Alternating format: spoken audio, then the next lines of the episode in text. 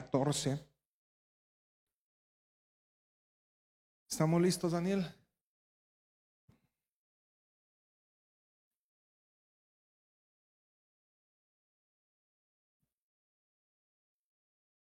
El libro de Apocalipsis 3:14 nos habla acerca de una iglesia donde aparentemente todo estaba bien.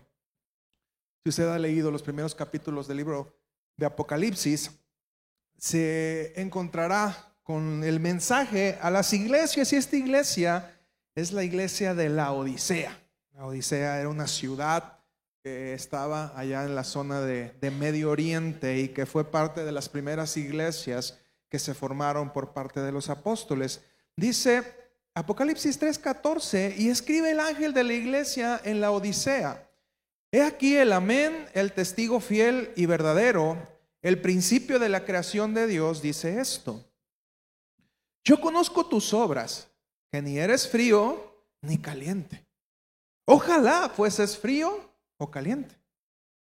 Pero por cuanto eres tibio y no frío ni caliente, te vomitaré de mi boca. Porque tú dices, yo soy rico y me he enriquecido y de ninguna cosa tengo necesidad. Y no sabes que eres un desventurado, miserable, pobre, ciego y desnudo. Por tanto, yo te aconsejo que de mí compres oro refinado en fuego para que seas rico y vestiduras blancas para vestirte y que no se descubra la vergüenza de tu desnudez. Y unge tus ojos con colirio para que veas. Yo reprendo y castigo a todos los que amo. Sé pues celoso y arrepiéntete. Y el capítulo 20 dice, he aquí yo estoy a la puerta y llamo. Si alguno oye mi voz y abre la puerta, entraré a él y cenaré con él y él conmigo. Al que venciere, le daré que se siente conmigo en mi trono, así como yo he vencido y me he sentado con mi Padre en su trono. El que tiene oído, oiga lo que el Espíritu dice a las iglesias. El mensaje que el ángel de la iglesia le da a la iglesia de la Odisea, valga la, la redundancia, la dicen por ahí, eh, es uno de los mensajes más duros. Y le dice, mira, se nota que es una iglesia a la que le estaba yendo bien, aparentemente todo estaba en orden,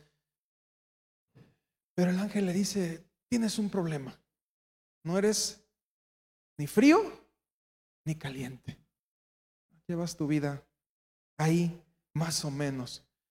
Pero a pesar del mensaje tan duro que el ángel le da a la iglesia, cierra con uno de los mensajes más hermosos que hay para mí en la palabra, que es el verso 20 que lo leíamos. Dice, yo estoy a la puerta y llamo. No dice, yo estuve en la puerta y llamé. No dice, yo estaré en la puerta si no dice, yo estoy. Es un mensaje que se estaba dando en ese momento preciso.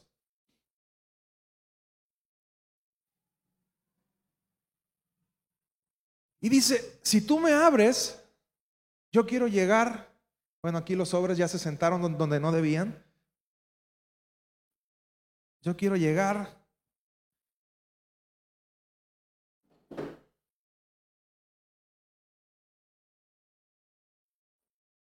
Sentarme y cenar contigo. Y si tú me abres la puerta, no solamente nos vamos a sentar a cenar, sino vas a sentarte junto conmigo y vamos a reinar juntos. Vivimos en tiempos donde como iglesia creemos que por no hacer algo malo estamos bien. Me porto bien, tengo una sola esposa, duermo nomás con ella, no estoy soltero, no, me ando quemando. Voy a la iglesia todos los domingos, no falto de uno de vez en cuando, me tomo mis libertades. Si, hay una reunión de matrimonios, estoy en la reunión de matrimonios. Si hay una reunión de mujeres, estoy en la reunión de mujeres. Si hay reuniones de jóvenes, soy el primero estoy ahí.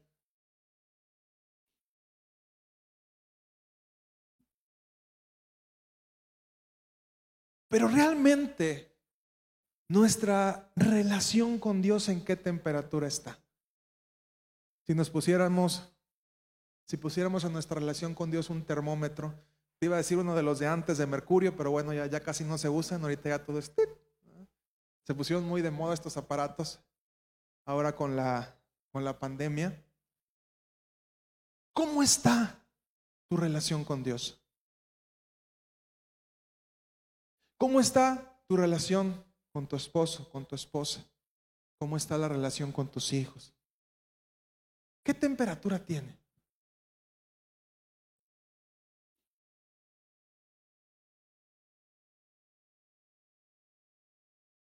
Y cuando revisamos la palabra, el Espíritu, el ángel, reprende a la Odisea en dos cosas. La primera, como lo decíamos, no eres frío ni caliente, por cuanto eres tibio te voy a vomitar. ¿Y qué es la tibieza? Es la indiferencia.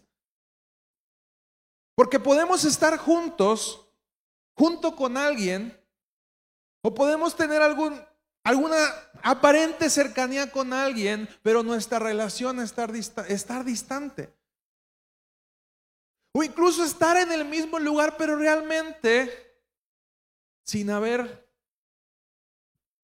una cercanía. Y podemos venir todos los domingos a la iglesia, pero simplemente hacerlo por una costumbre, por una religiosidad. Bien pregonaba el, el poeta michoacano juarense. No cabe duda que a veces la costumbre es más fuerte que el amor. Y con una persona indiferente no sabes realmente cuál es su postura. Cuando hay indiferencia, cuando hay tibieza, se genera una incertidumbre. Cuando alguien está enojado, pues sabes que está enojado, punto. Cuando alguien está feliz, se nota, pero cuando alguien es indiferente, se vuelve muy difícil tratar con esa persona.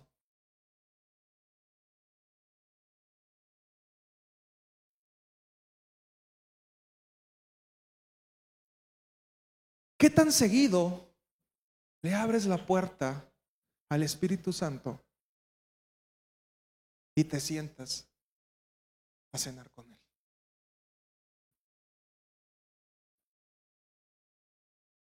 Y la segunda cosa que se le reclama a la iglesia de la Odisea, dice, crecer rico, tener todo lo que necesitas, pero eres un desventurado. Fíjense qué serie de halagos tan, tan impresionantes. Desventurado, miserable, pobre, ciego, desnudo.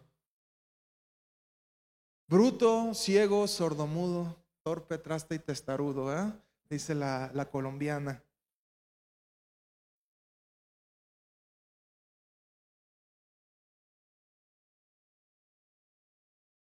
¿Qué harías si Dios te diera todo lo que necesitaras de aquí al resto de tu vida?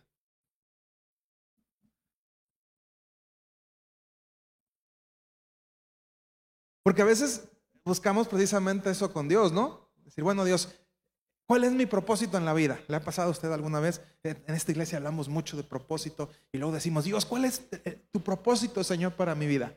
Y quisiéramos que Dios nos dijera, mira, a los 25 te vas a casar, a los 28 vas a tener tu primer hijo, a los 30 vas a, vas a fundar una empresa, a los 35 vas a tener dos y vas a ocupar eh, eh, en total en tu vida 22.5 millones de pesos para poder hacer cada uno de los proyectos. Aquí está. ¿Le gustaría que fuera así?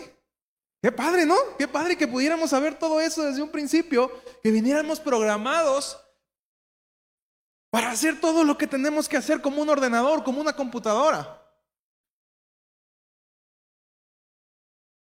Pero si somos sinceros y nos analizamos realmente, haríamos lo que sucedió en Lucas 15, 11 al 14.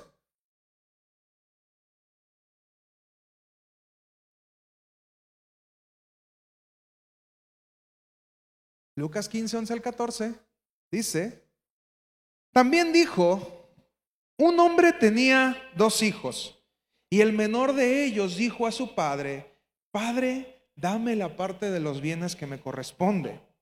Y les repartió los bienes. No muchos días después, juntándolo todo, el hijo menor se fue lejos a una provincia apartada y allí desperdició sus bienes viviendo perdidamente. Y cuando todo lo hubo malgastado, vino una gran hambre en aquella provincia y comenzó a faltarle.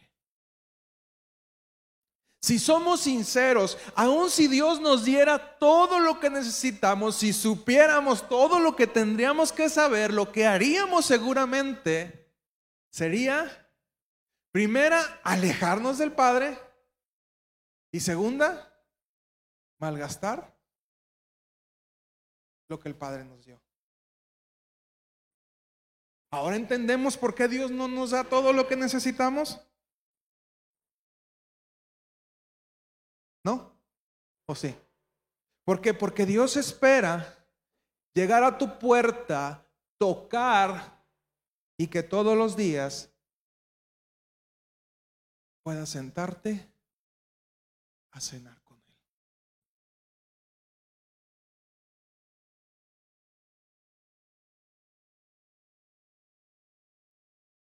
Aquí tenemos una mesa muy bonita. Ya hasta me gustó para llevármela hacia mi casa.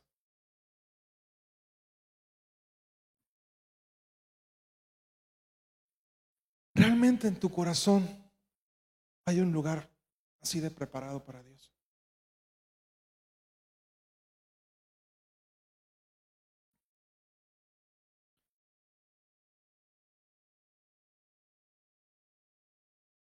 No por nada Jesús cuando oró, cuando nos enseñó a orar y quedó escrita esta oración para que todos lo hiciéramos, y Señor, danos nuestro pan de cada día.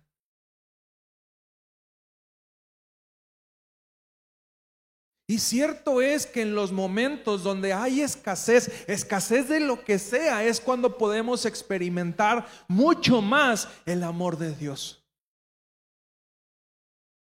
Porque así somos los seres humanos. Lamentablemente, ¿qué hacemos? Buscamos a Dios cuando estamos hasta acá, ¿verdad? Y nos acordamos que Dios existe. Ay, Señor, mis hijos, ay, mis hijos, como la llorona. Ay, mi matrimonio, ay, mi esto. Y eso es lo que estaba pasando con la iglesia de la Odisea. Era una iglesia donde todo aparentemente estaba bien. Pero el hecho que todo estuviera así generó decir, bueno, soy rico, tengo todo lo que necesito. Y cuando todo está bien, dejamos de valorar lo que Dios hace por nosotros.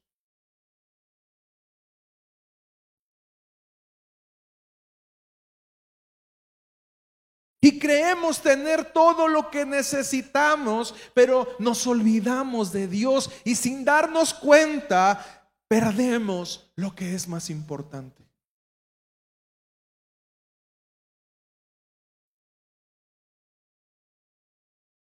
Desventurado. ¿Qué es desventurado?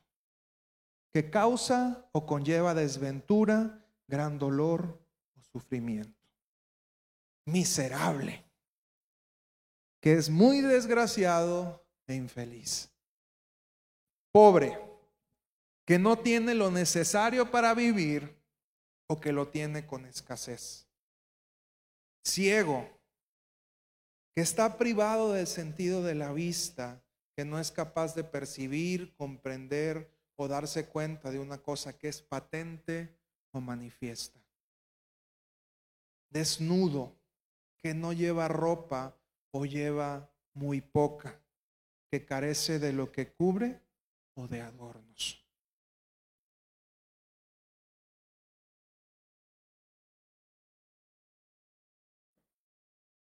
Betel,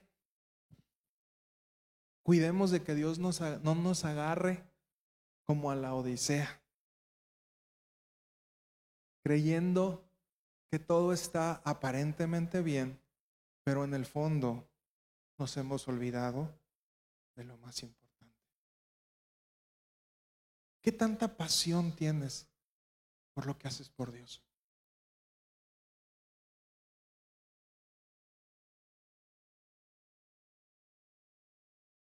Se ha vuelto monotonía, como dijera también la colombiana. Dicen por ahí, si, si Piqué y Shakira cayeron en la monotonía, uno central del Barcelona y la otra superartista, que viajan por todo el mundo, van a las mejores playas, pues uno como no, ¿verdad? ¿Cómo no va a caer en la monotonía? Nomás vamos al mercado, a, la, a San Blas cuando bien nos va. Pero nuestra relación con Dios ha caído en eso. Nuestro servicio a Dios ha caído en eso. Nuestra pasión por Dios ha caído en eso. En decir, voy a cumplir, voy a hacer, pues voy a tocar como toco todos los domingos, pero se me olvida ponerle la pasión que tendría que ponerle. Voy a dar clases con los niños como lo hago todos los domingos. Voy a venir a sentarme como lo hago todos los domingos.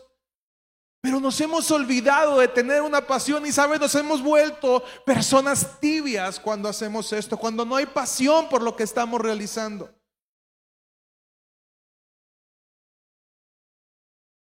Y el problema es de Dios. Ay, es que ya no disfruto hacer lo que estoy haciendo. ¿El problema es de Dios o de quién es? Es de uno.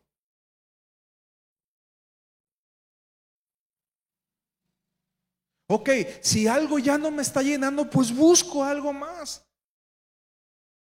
Algo más que voy a hacer con la pasión que necesito, porque la única forma de mantener algo encendido es cuando lo estamos alimentando. Un fuego encendido es cuando lo estamos alimentando. Tú deja de echarle leña deja de echarle carbón, se va a acabar y se va a apagar. Y la iglesia está todo aparentemente bien. Pero no nos damos cuenta que somos desventurados, miserables, pobres, ciegos y desnudos.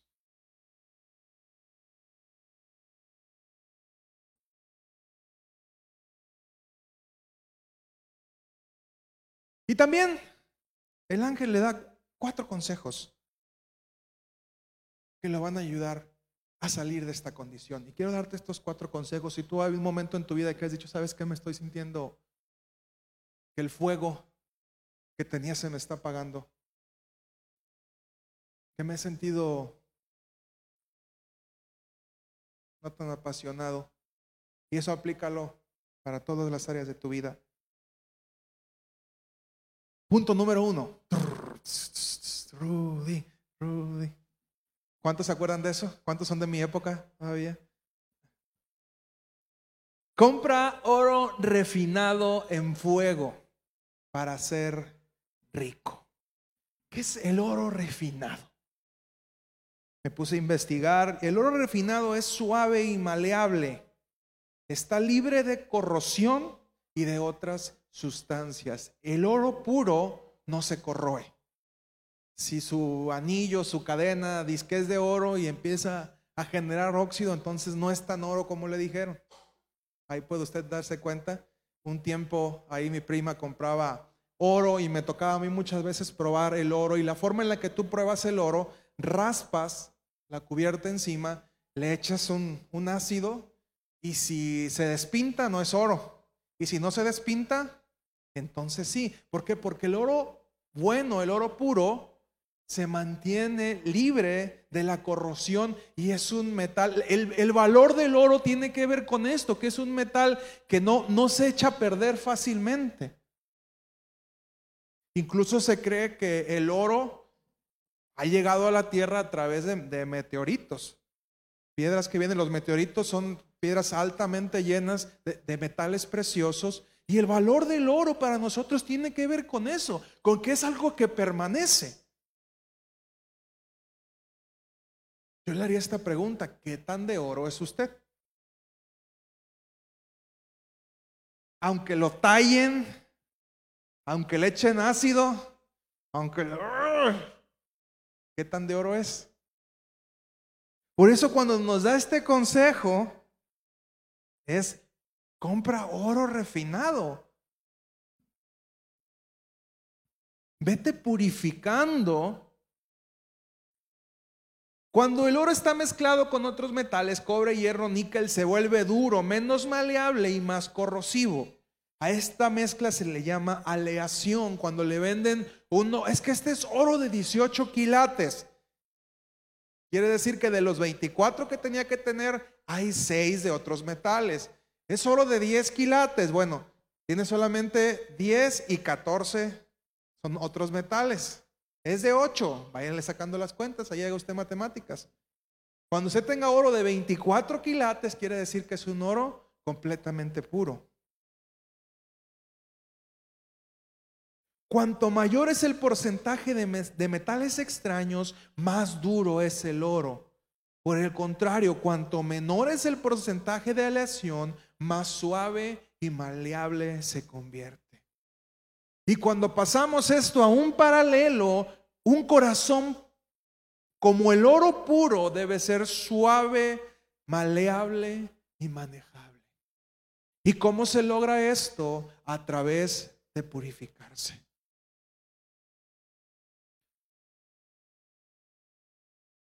Dios dice, vas a pasar por las aguas y no te ahogarás, vas a pasar por el fuego y no te vas a quemar.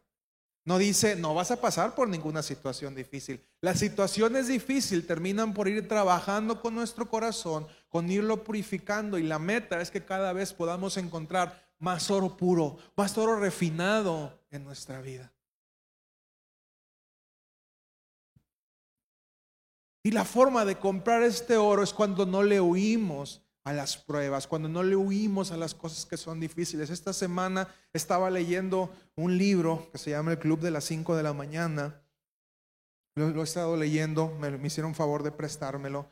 Y dice que eh, la mayor recompensa que vamos a encontrar, normalmente la encontramos en aquellas cosas que no nos gusta hacer o que nos generan inseguridades en nuestro yo cosas que tenemos temor de enfrentar porque nos llevan a situaciones que vivimos en el pasado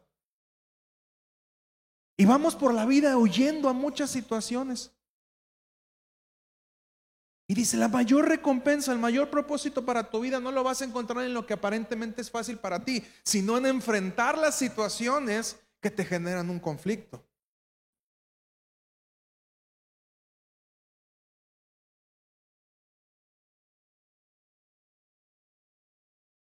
Queridos hermanos, por ingrato que parezca, el oro refinado lo encontramos en la prueba, lo encontramos en el fuego.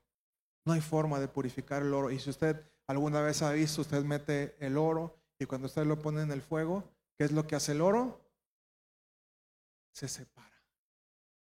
El oro puro se separa de los otros metales porque el oro verdadero, al calor del fuego, no convive con otros metales es un metal precioso. Y sabe que los preciosos no nos mezclamos con los feos. Si a usted no le gusta mezclarse con la gente, no se preocupe, a lo mejor usted es oro. No se crean.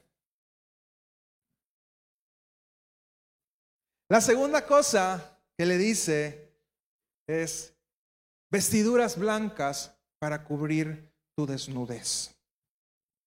Las vestiduras blancas del Apocalipsis son, ante todo, concedidas por el Cordero y su Padre. Los que así son revestidos son los que se han guardado, atesorado y puesto por obra el testimonio de Dios. Vivimos en una época de gracia. Usted no tiene que hacer absolutamente nada para ganarse el favor de Dios. El sacrificio ya lo hizo Jesús en la cruz. Pero todo lo que tenemos que hacer de ahí en adelante es aquello que por propia voluntad hagamos. Usted no tiene ninguna obligación de dar algo a la iglesia. Usted no tiene obligación de ayudar a nadie. Pero cada cosa que usted haga la tiene que hacer porque le nace en el corazón. Usted no diezma, se va a ir al infierno. No existe eso.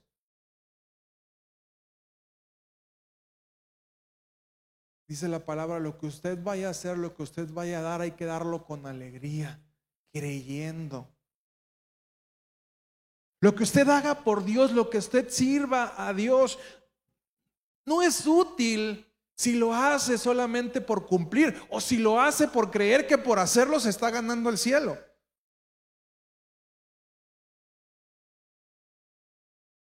Porque si entramos en esa mentalidad, caemos a un punto donde el que esté más arriba, una mentalidad institucional, donde el que esté más arriba está más cerca de Dios. Y yo por ser el pastor estoy más cerca de Dios que usted. Muchas veces se acercan conmigo, oiga pastor, usted que está más cerca de Dios puede orar. Estamos a la misma distancia. O sea, el chiste es, ¿qué tanto nos decidimos a sentarnos con Dios. Nada más tenemos responsabilidades diferentes, aunque tenemos quizá los mismos problemas. Y a lo mejor yo tengo más problemas que usted y tengo que tratar con más problemas que usted. Pero soy más yo que usted por estar al frente. Es más importante lo que yo hago que lo que usted hace. Entonces, ¿por qué el pastor sí tiene que hacer lo que tiene que hacer y usted no?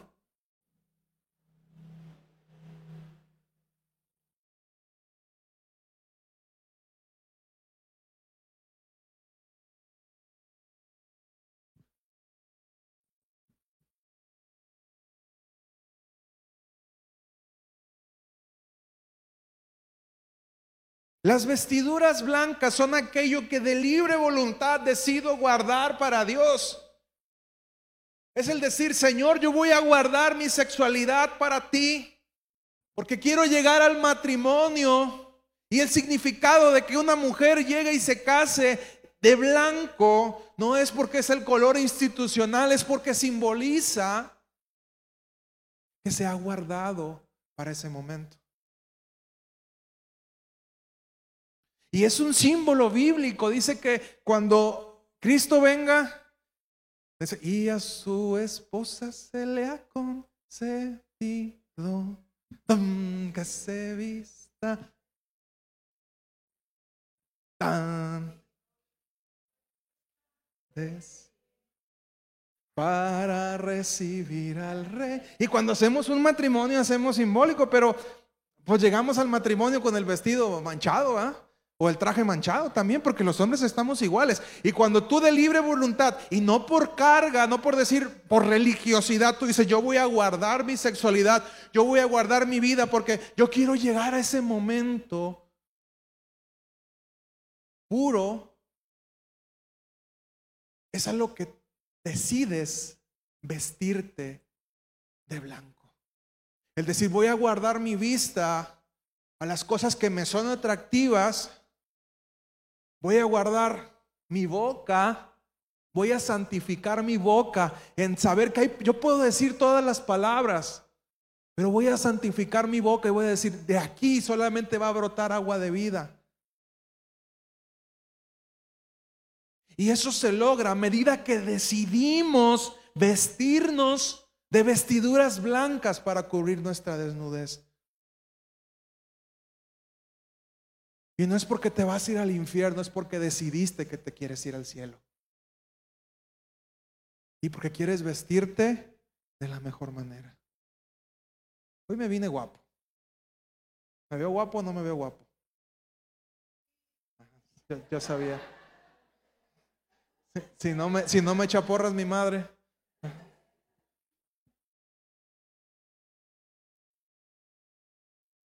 Los que así son revestidos son los que han guardado, atesorado y puesto por obra el testimonio de Dios. Y tú dices, a lo mejor yo ya metí la pata, no importa, pero a partir de hoy yo voy a decidir que voy a guardar mi boca, que voy a guardar mis ojos, que voy a guardar mi corazón, que voy a guardar mi mente para Dios. Así es de que el punto número uno Compra oro refinado, trabaja en tu corazón, que tu corazón se vuelva un corazón maleable. Guarda tu corazón sobre toda cosa, porque de tu corazón brota la vida.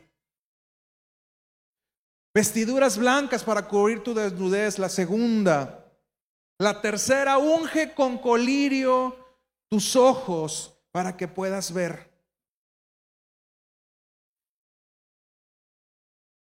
Existen distintos colirios en la actualidad, colirios humectantes, colirios antiinflamatorios, los colirios antibióticos.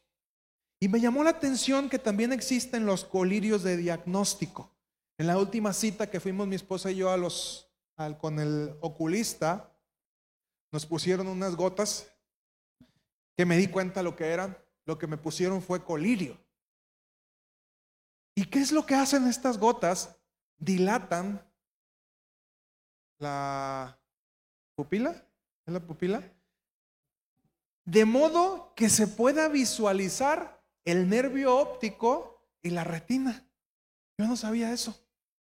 Con esas gotas se abre y permite que mediante los aparatos que tienen los doctores puedan ver que también está tu ojo por dentro. Y cuando tú usas colirio, ayudas a hidratar y limpiar un ojo enfermo. Tristemente, en estos días, nuestros ojos son ojos que han visto demasiadas cosas, ojos irritados por basura. Hemos dejado entrar demasiada basura por medio de nuestros ojos.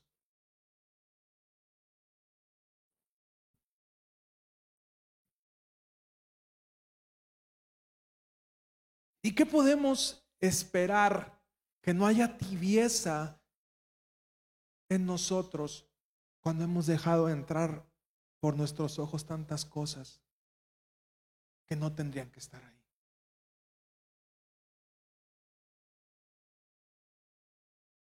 Y de repente nuestra vista comienza a obviar cosas que antes para nosotros eran importantes. Y esto tiene que ver con que nuestros ojos están sucios. Y queremos vivir una vida apasionada, una relación apasionada cuando tenemos ojos contaminados.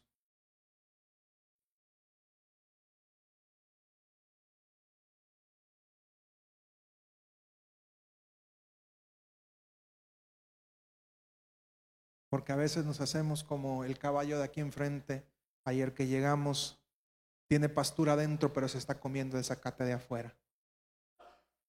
¿Y por qué? Porque ¿Dónde puso sus ojos? En el zacate de afuera. Y puedes tener toda la pastura que quieras y la caña que tengas adentro, pero si tus ojos están puestos afuera de la cerca, vas a estar con el, como el caballo. Te pica el, te pica el alambre por arriba, te pica el alambre por abajo, pero estás así, ¿verdad?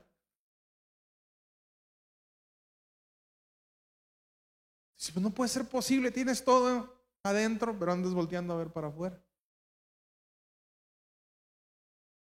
Y punto número cuatro, sé celoso y arrepiéntete. Y aquí no me lo, ah, yo por eso soy bien celoso, viejo. O soy bien celosa, vieja, porque la Biblia dice que tenemos que ser celosos. Así dice que pásame tu celular, pásamelo. ¿A quién estás hablando? ¿Eh? ¿Con quién hablas? ¿Por qué te puso me gusta? ¿Y quién es esa mujer que te dice, mi amor? Te quiero mucho. ¿Cuándo vas a venir a verme? Es mi mamá.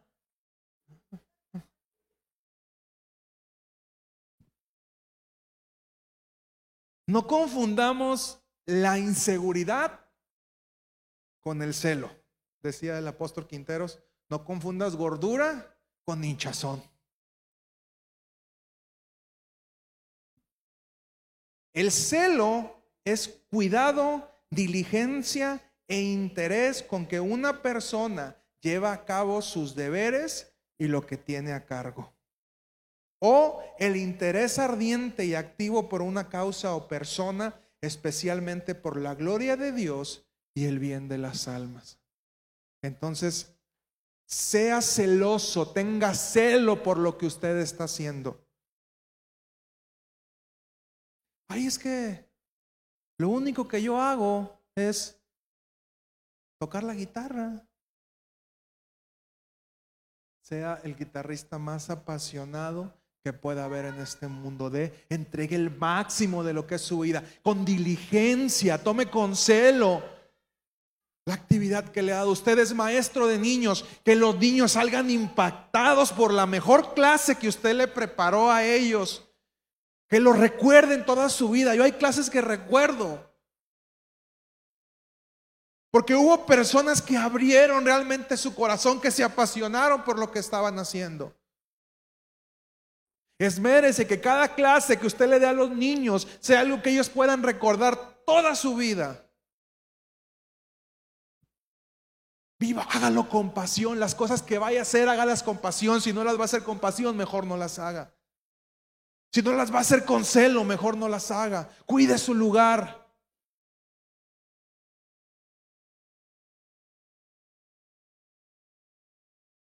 Que cuando piense alguien, ¿cuál es el ejemplo para hacer las cosas diligentemente? La primera persona que se le venga a la mente sea usted. Dentro de los valientes de David hay un hombre que se ganó el título porque dice que se plantó delante de un campo de lentejas. Los filisteos robaban el alimento y él dijo, esta vez se acabó. Y no se fue de ese lugar hasta que mató a todos sus enemigos. Tú puedes decir lentejas. Hay lentejas donde sea. Pero él no estaba defendiendo las lentejas, él estaba defendiendo su honor.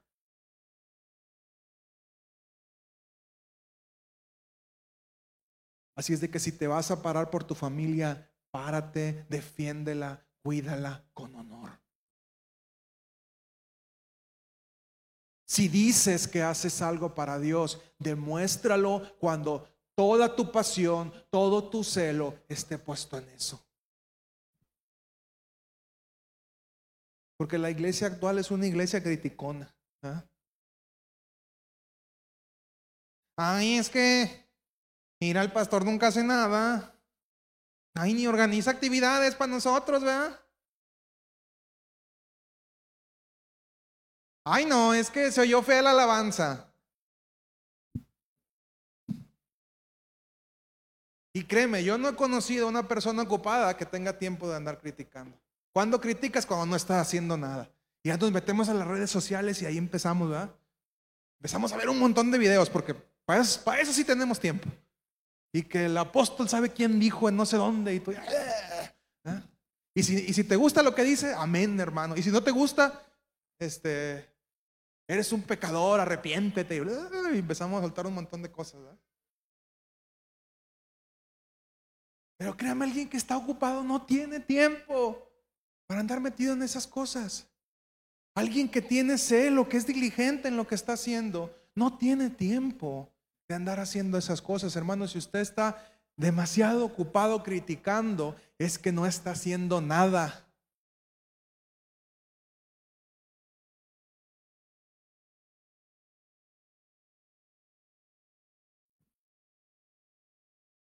¿Y sabes qué he aprendido? Que la gente que me critica perdone la palabra, pero es la gente huevona.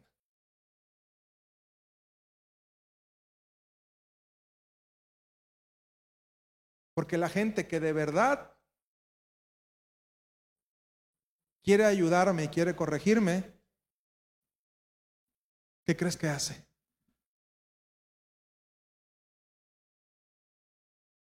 Cuando alguien realmente quiere corregirme, me dice,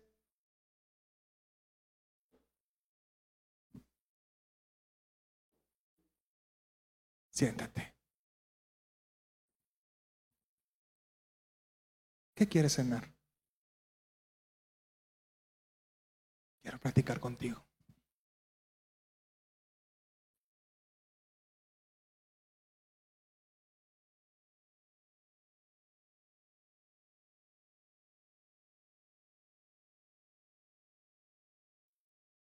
Yo prefiero esto aunque me regañen, a que, a que me alaben sin sentido.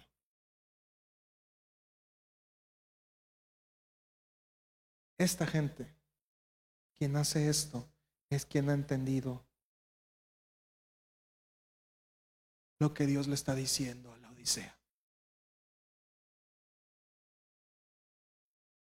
Y cuando Dios le dice, estoy a la puerta y quiero sentarme a platicar contigo es porque Él quiere tener esa intimidad.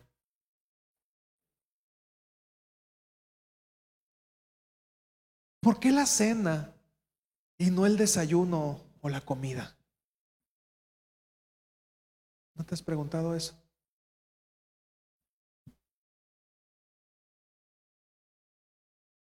Porque en el desayuno hay tantas cosas que hacer después. Vamos, desayunamos y ya estamos pensando en que hay que ir por los niños, que hay que hacer de comer, que hay que... La comida, igual. Tenemos afanes antes y afanes después. Pero cuando alguien se, se sienta a cenar contigo, es de aquí en adelante, no tengo nada más que hacer. De aquí en adelante, mi tiempo es tuyo.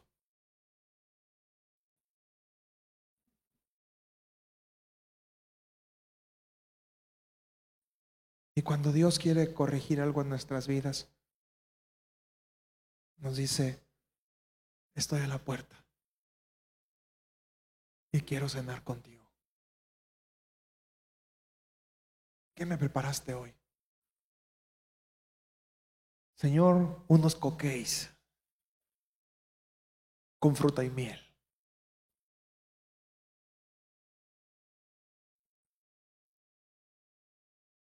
Un rico vino tinto. A final de cuentas, no tenemos prisa. Vamos a disfrutar lentamente.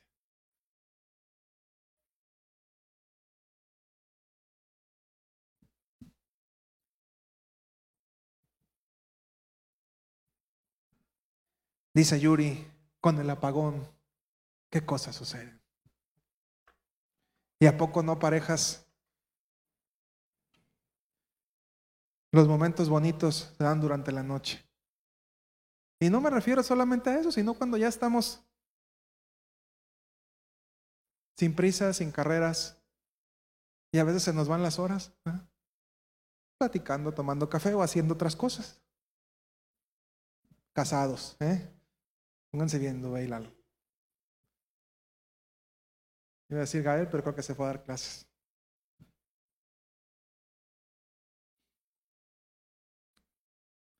Dios nos quiere nuevamente sentados a la mesa con Él. Él está haciendo un llamado para ese espacio de intimidad. Las mejores relaciones las mejores pláticas se dan durante la comida. Ahí conoces más a la persona. Las mejores pláticas se dan en los cafés. Seguramente usted ha ido a platicar y un café está diseñado para eso, para que usted pueda platicar y pueda convivir. En un bar ahí estás, ¿qué dices? Sí, ¿eh? No te escucho. ¿Qué pasó? Ah, en las fiestas.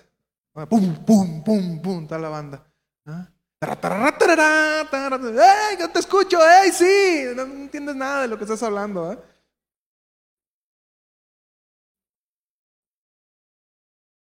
Pero cuando tú vas a un café, realmente la intención es platicar. Tú no vas a un café a otra cosa.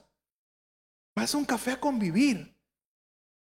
A sentarte frente a frente, a que haya las menos distracciones posibles para, con la persona que quieres platicar. Cuando nos sentamos a cenar ya cumplimos los deberes del día.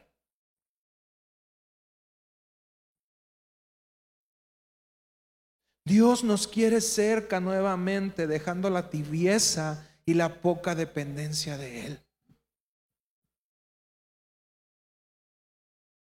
E iglesia, ten cuidado. No te vayas a hacer como la amada en Cantares que dice, mi amado tocó a la puerta y no le abrí. Ya estoy acostada, ya me puse la bata, ya tengo flojera. ¿Y qué hizo el amado? Se fue. Y para cuando reaccionó la amada y salió, se dio cuenta que ya era tarde. Y dice que en su desesperación empezó a buscar a su amado y no lo encontró.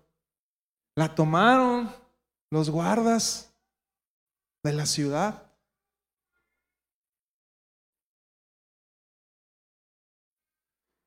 Iglesia, el llamado no es de ayer, no es de, no es de mañana, el llamado es, como dijera nuestro expresidente, hoy. No esperes al día en que como la amada de Cantares salgas y tu amado ya se fue. Ponte de pie, por favor.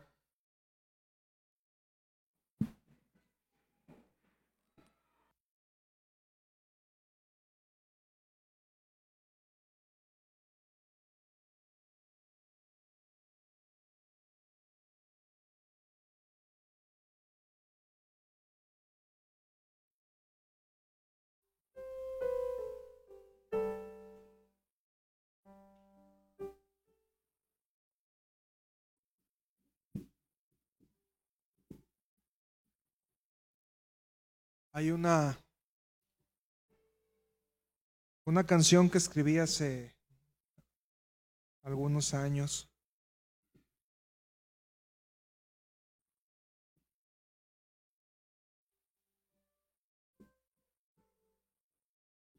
Y que precisamente la escribí cuando leyendo esta, esta palabra de Apocalipsis.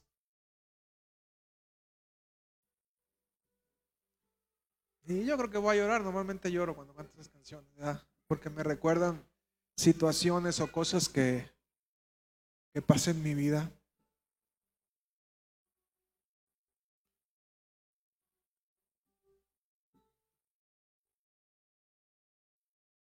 Créame, aunque aunque soy pastor y se supone que tendría que gustarme estar con personas.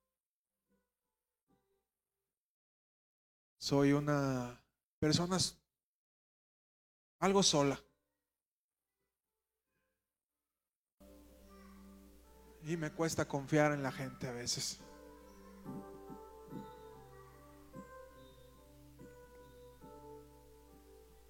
Y no solamente en la gente, también me, me, costaba o me sigue costando confiar en Dios. Y hace algunos años tenía, si no recuerdo mal, 19 años. Le dije esto yo a Dios. Yo quiero ser tu amigo. Yo quiero estar contigo. Yo quiero conocerte más y más. Yo quiero amarte siempre. Con el alma y la mente. Y con el corazón. y yo quiero ser tu amigo. Yo quiero estar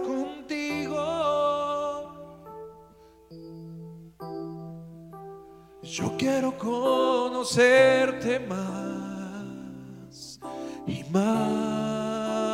Yo quiero amarte siempre.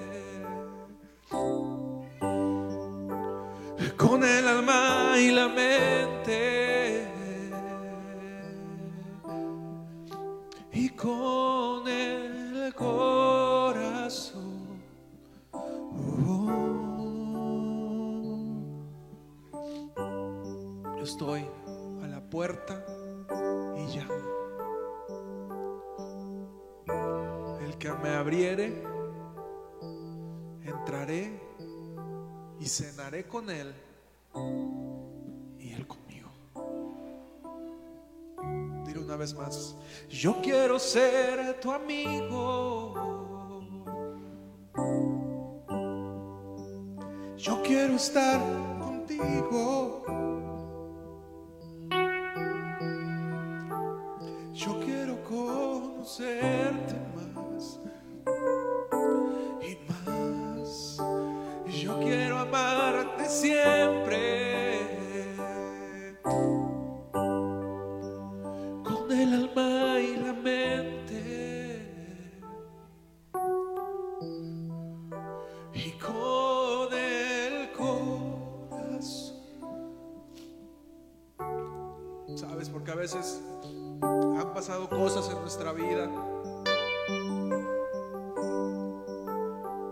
Después de eso nos cuesta confiar en Dios.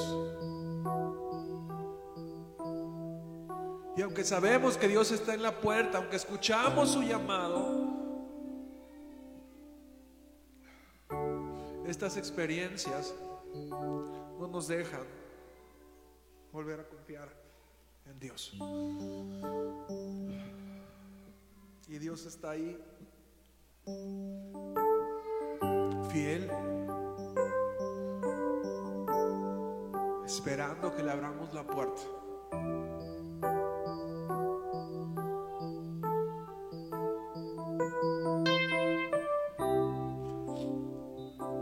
Esperando que volvamos a confiar en Él.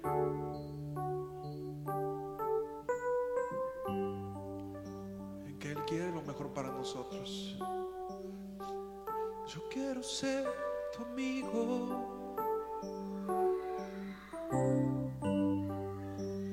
Yo quiero estar contigo.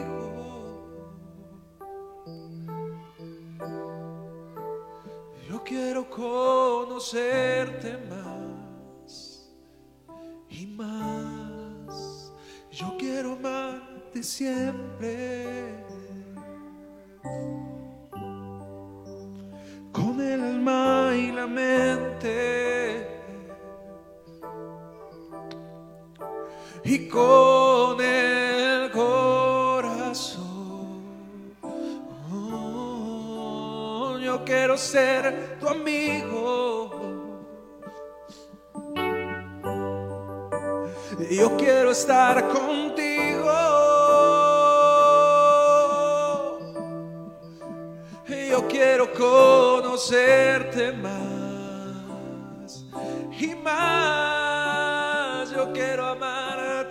Amarte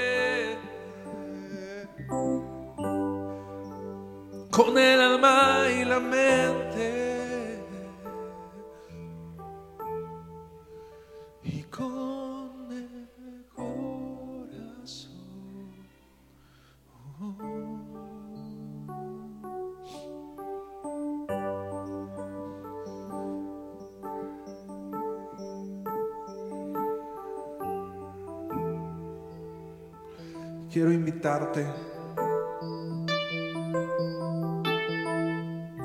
a que pases adelante. Si tú dices, Señor, sé que mi relación contigo se ha vuelto una relación distante.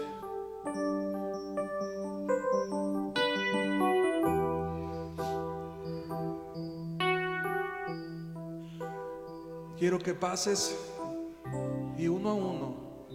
te sientes en esa mesa.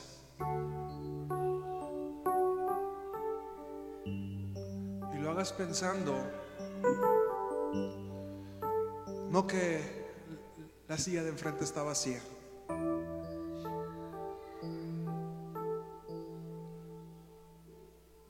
Sino que Jesús mismo está frente a ti.